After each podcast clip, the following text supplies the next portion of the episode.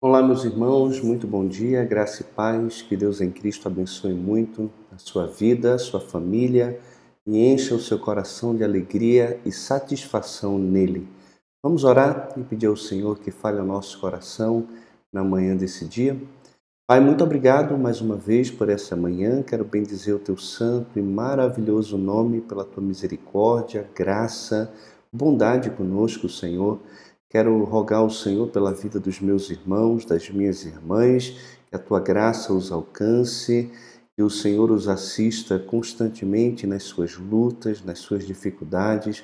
Também quero rogar ao Senhor que encha o coração de cada um com aquela paz que excede todo entendimento, aquela alegria incondicional no Senhor e que o coração de todos nós possam estar satisfeitos na comunhão com o Senhor. Que o Senhor nos dê esse privilégio que é somente para aqueles que te temem, como diz a tua palavra. Fala o nosso coração também pela leitura da tua palavra. Que o teu Espírito Santo abra o nosso entendimento para compreendermos a leitura e também aplicarmos na nossa vida.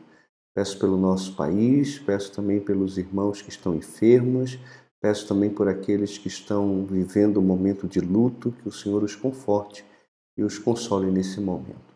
É a minha oração no nome de Jesus. Amém. Meus irmãos, abram suas Bíblias, por favor, em Romanos, capítulo de número 13. É o texto que nós vamos meditar hoje. Então, Romanos, capítulo de número 13. Vamos falar hoje um pouco sobre obediência às autoridades. É um capítulo bem pequeno, mas nós vamos ficar nele hoje aqui, até porque a nossa internet aqui na igreja ela não tá boa e por isso eu tive que gravar esse vídeo aqui. Eu vou ter que fazer o upload dele é, pelo 4G. Então a gente vai ver que o crente justificado ele deve praticar a justiça na sociedade também como um cidadão do Estado. O cristão ele não é apenas um cidadão do céu, ele também é um cidadão do Estado e ele precisa, como crente, praticar a justiça, fazer o que é correto, viver em santidade também no seu relacionamento diante do Estado. E isso implica, é, obviamente, em sujeitar-se às autoridades à medida que isso também mostra a sua própria submissão a Deus e a gente vai ver por quê. Né? Todo homem esteja sujeito às autoridades superiores, porque não há autoridade que não proceda de Deus, e as autoridades que existem foram por ele instituídas, de modo que aquele que se opõe à autoridade resiste à ordenação de Deus, e os que resistem trarão sobre si mesmos condenação. Porque os magistrados não são para temor quando se faz o bem, e sim quando se faz o mal. Queres tu não temer a autoridade? Faze o bem e terás o louvor dela, visto que a autoridade é ministro de Deus para o teu bem. Entretanto, se fizeres o mal, teme, porque não é sem motivo que ela traz a espada, pois é ministro de Deus vingador para castigar o que pratica o mal é necessário que lhes estejais sujeitos não somente por causa do temor da punição, mas também por dever de consciência. Por esse motivo também pagais tributos, porque não, porque são ministros de Deus, atendendo constantemente a este serviço. Pagai a todos o que lhes é devido a quem tributo, tributo, a quem imposto, imposto, a quem respeito, respeito, e a quem honra, honra. A gente vê aqui que a autoridade civil ela é instituída é, por Deus, é uma instituição divina. Então, por isso, devemos nos sujeitar também a ela. Todo o homem, ninguém fica de fora precisa estar sujeito às autoridades superiores. E aqui, nesse sentido, ele está falando claramente das autoridades do Estado. Mas a Bíblia também fala de nós sermos sujeitos a todo tipo de autoridade que Deus colocou sobre a nossa vida, a começar pelos nossos pais. Né? Então, toda criança, enquanto está debaixo ali do da casa dos seus pais, sendo sustentado pelos seus pais, devem se submeter à regra familiar e à autoridade dos seus pais e viver em obediência a eles, porque isso é justo. Mas não só viver em obediência, mas também honrar. E a honra aqui, ela ultrapassa é, o período em que a pessoa fica em casa dos pais. Mas, inclusive, quando também casa, constitui a sua própria família, eles devem continuar honrando os seus pais. Não no sentido que agora eu preciso obedecer o meu pai em tudo que ele fala, até porque depois de casado, um novo núcleo familiar ele é constituído, né? E o homem ali ele passa a se tornar o líder, o cabeça daquela nova instituição é, familiar. Entretanto, a honra ela ultrapassa isso. Ainda somos responsáveis por respeitar os nossos pais, por cuidar dos nossos pais sempre que for necessário, né? E isso deve ser feito sempre com muita alegria. Então, os pais são autoridades de Deus sobre a vida dos filhos e nós precisamos obedecer a essa autoridade e também respeitar essas autoridades. Existem outras autoridades. O professor na sala de aula é uma autoridade, o policial na rua, é, no seu serviço, ele é uma autoridade. Na igreja, os pastores, os presbíteros, né, que foram constituídos por Deus para pastorear o rebanho de Deus, eles possuem sim autoridade. Eles estão entre o povo, mas ao mesmo tempo sobre o povo, para supervisionar e também presidir é, o povo de Deus, então é uma autoridade sobre a vida é, dos crentes. Então, todo homem deve se sujeitar às autoridades. E essa questão de sujeitar é realmente obedecer, né, se colocar debaixo da liderança e da autoridade desse grupo de pessoas que o próprio Deus constitui sobre a nossa vida. E por que a gente deve se submeter? Porque o texto é claro: não há autoridade que não proceda de Deus. Toda autoridade procede de Deus e as autoridades que existem foram por ele instituídas. Você não pode reclamar do seu pai ser seu pai, da sua mãe ser sua mãe. Deus constituiu essa autoridade sobre a sua vida e então nós precisamos estar sujeitos às autoridades, uma vez que o próprio Deus instituiu essas autoridades. Agora, pastor, eu tenho que me submeter 100% a essas autoridades? Não, você não tem que se submeter a essas autoridades quando há essas autoridades elas se propõem a levar você a pecar contra o nosso Deus. Toda nossa submissão, ela é, acima de tudo, ao nosso Senhor. Então, quando diz que as mulheres devem se submeter em tudo aos seus maridos, como ao Senhor, ela se submete ao marido até o ponto em que o marido é fiel ao Senhor. Se o marido pede para a esposa fazer algo que vai desonrar o nome de Deus e desobedecer a palavra claramente revelada de Deus para a vida dela, então ela tem autoridade dada por Deus para aborrecer o seu marido, não se submeter ao seu marido, para se submeter àquilo que Deus requer dela. Da mesma forma, os filhos e da mesma forma, o cidadão em relação ao Estado. Mesmo o Estado sendo constituído por Deus e as autoridades do Estado sendo colocadas por ele, às vezes também como instrumento de disciplina para uma nação, é, eu e você precisamos sim nos submeter a ela, mas sempre e acima dela ao Senhor, porque autoridade suprema sobre a vida de um crente é somente a do Senhor Jesus. Além disso, a gente vai ver aqui que aquele que se opõe à autoridade resiste à ordenação de Deus. Por quê? Porque foi Deus que ordenou que aquela pessoa estivesse exatamente aonde ela estivesse. E os que resistem trarão sobre si mesmos condenação. Né? Condenação tanto por parte das autoridades que foram constituídas vai sofrer por viver uma vida de desobediência e de rebeldia, como também pode sofrer disciplina da parte de Deus se for um filho de Deus, porque Deus ele nos disciplina para aproveitamento, para sermos participantes da sua santidade. Então, isso traz consequências para a vida do cristão. Então, nesse sentido, meus irmãos, precisamos orar para que Deus constitua líderes é, piedosos, homens tementes a Deus, para que a nação tema o Senhor e ande nos caminhos do Senhor e dessa forma possamos gozar de tempos de paz. Então, existe sim uma responsabilidade humana na escolha dos seus líderes, pelo menos numa sociedade democrática.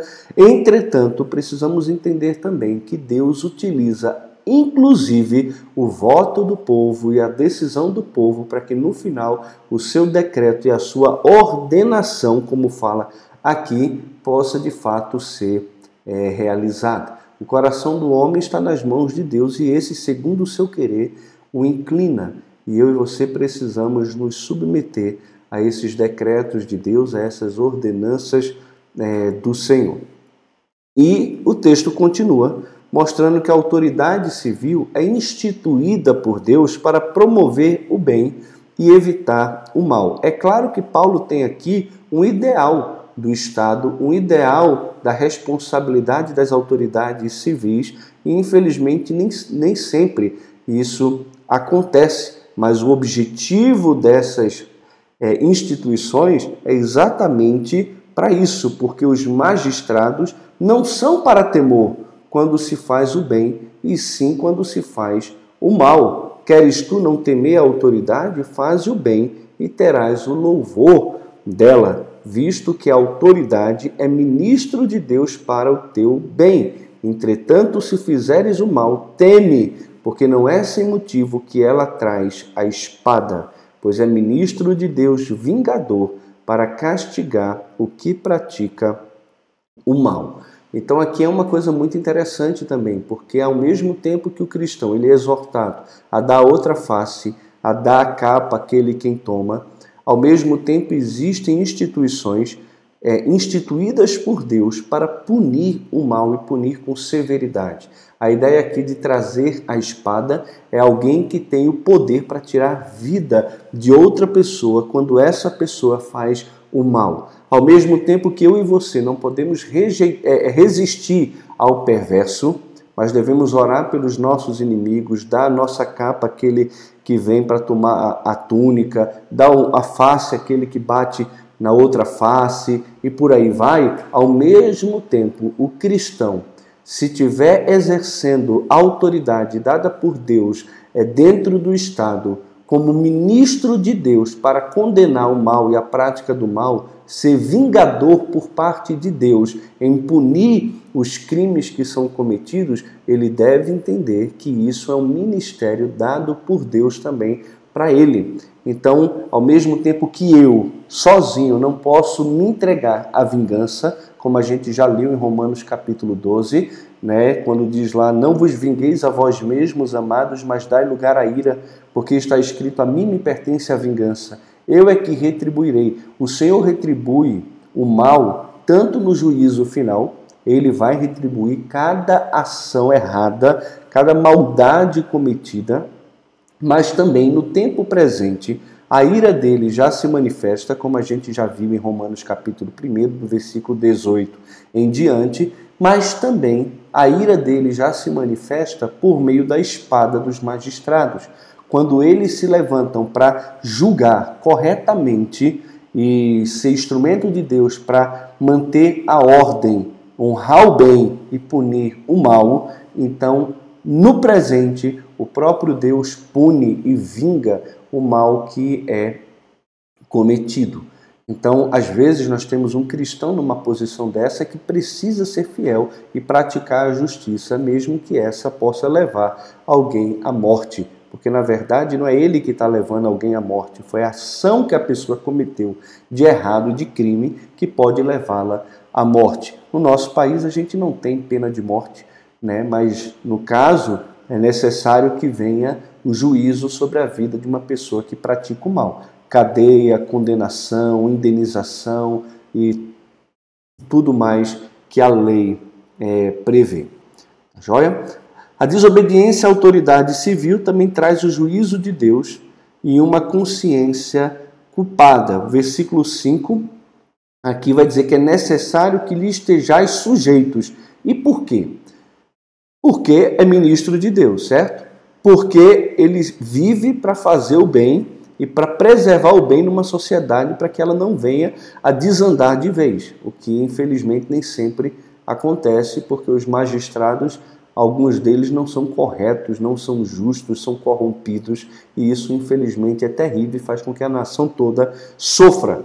Mas é necessário que estejamos sujeitos a elas, e não só por causa de ter medo de sermos punidos, mas também por uma questão de dever de consciência. Eu e você podemos nos entregar à culpa caso viver, vivamos uma vida de pecado. Né? E desobedecer às autoridades, não honrar as autoridades, não se sujeitar a elas, não deixa também de ser é, pecado. Mas também por dever de consciência. Por esse motivo, também pagais tributos. Por quê? Porque são ministros de Deus. Olha que interessante. Ministro de Deus não é só o pastor, não é só o missionário. Ministro de Deus é aquele que serve ao propósito de Deus aonde quer que ele esteja. Pode ser como juiz, pode ser como advogado, pode ser em qualquer área na sociedade, como a gente esses dias estava vendo, né? O que é, o que é um trabalho essencial e o que não é trabalho essencial.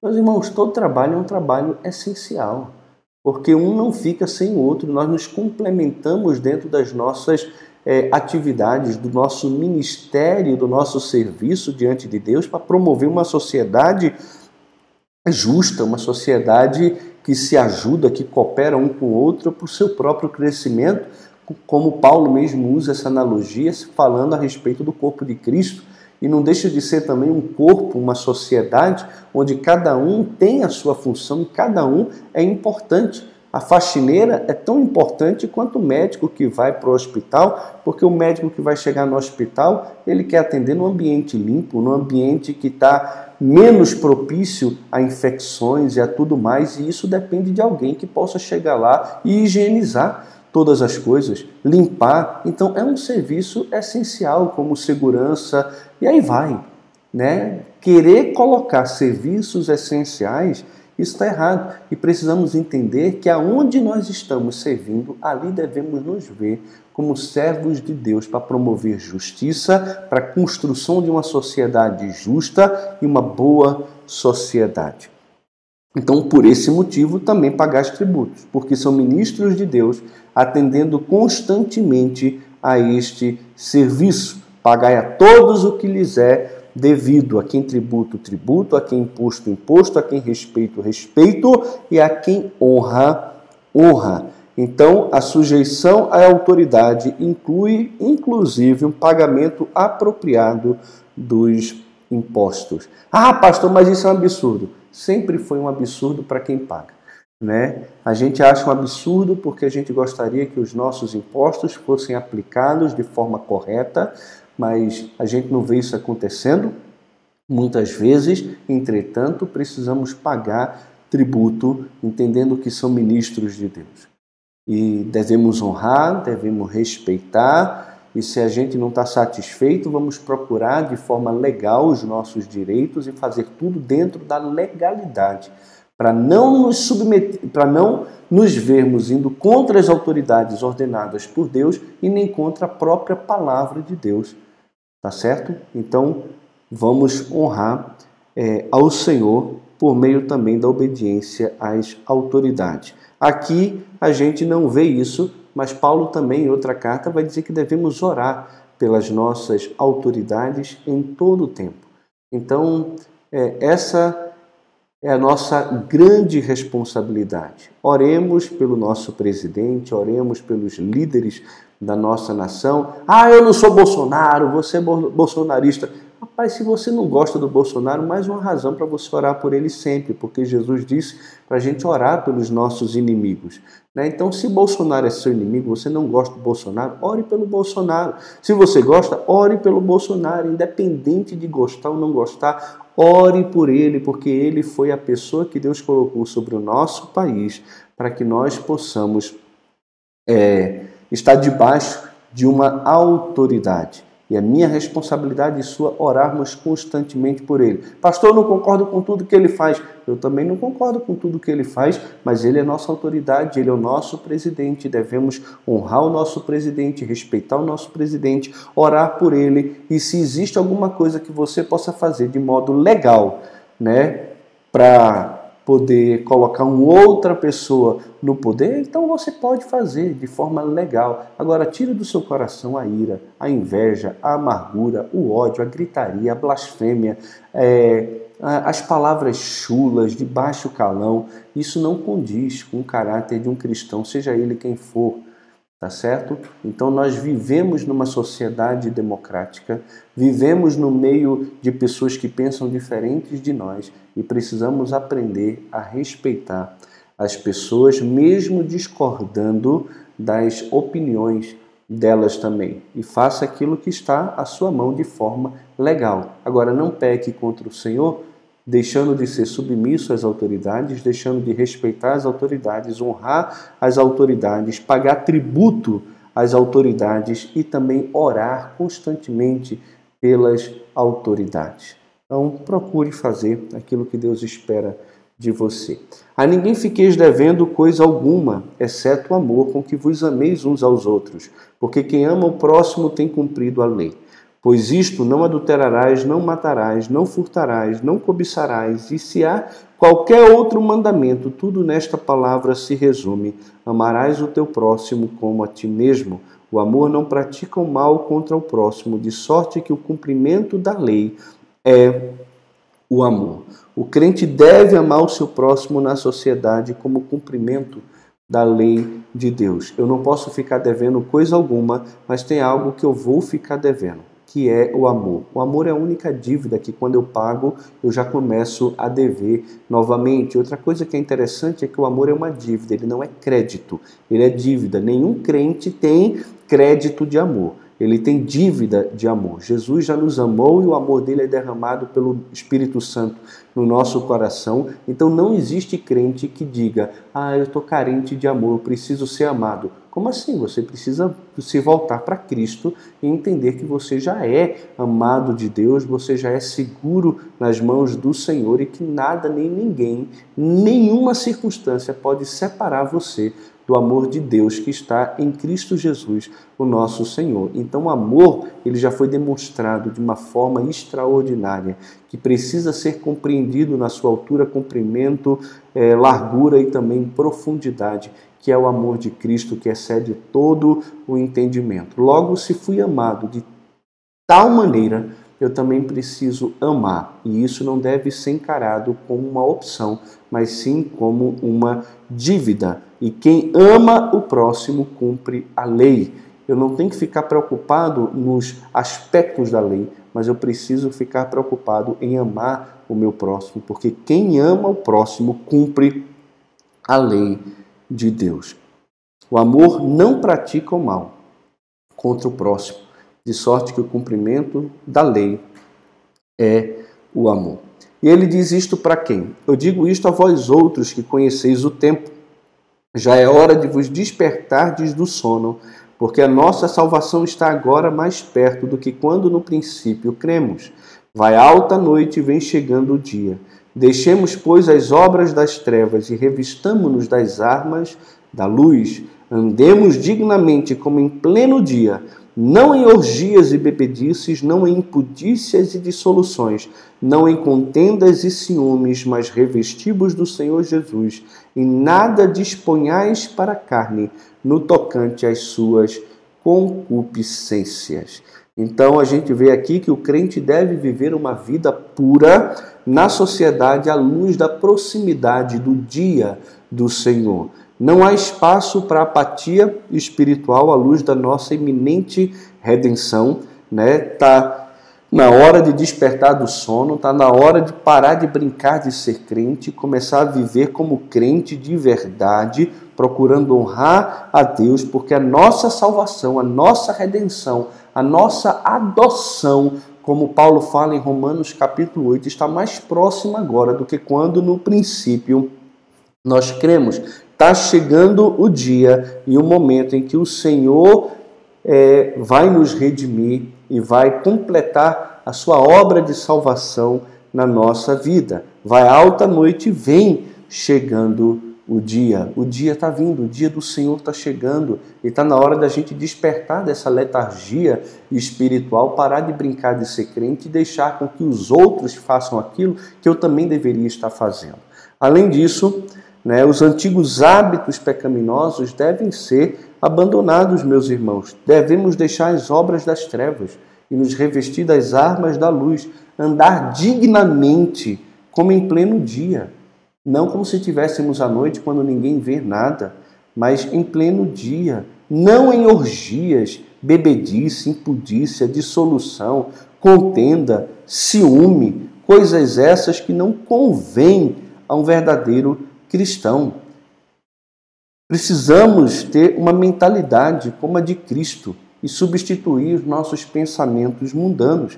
Devemos nos revestir do Senhor Jesus Aqui diz que devemos nos revestir das armas da luz, devemos nos revestir do Senhor Jesus e nada nos dispormos para a carne ou termos a mente inclinada para as coisas da carne no tocante aos seus desejos e às suas concupiscências.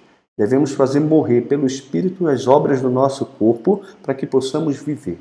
Precisamos nos revestir de Cristo, das armas da luz, deixar as obras das trevas e realmente acordar acordar para Deus, acordar para Cristo, acordar para a realidade de que Jesus está voltando e a nossa salvação está mais próxima hoje do que ontem.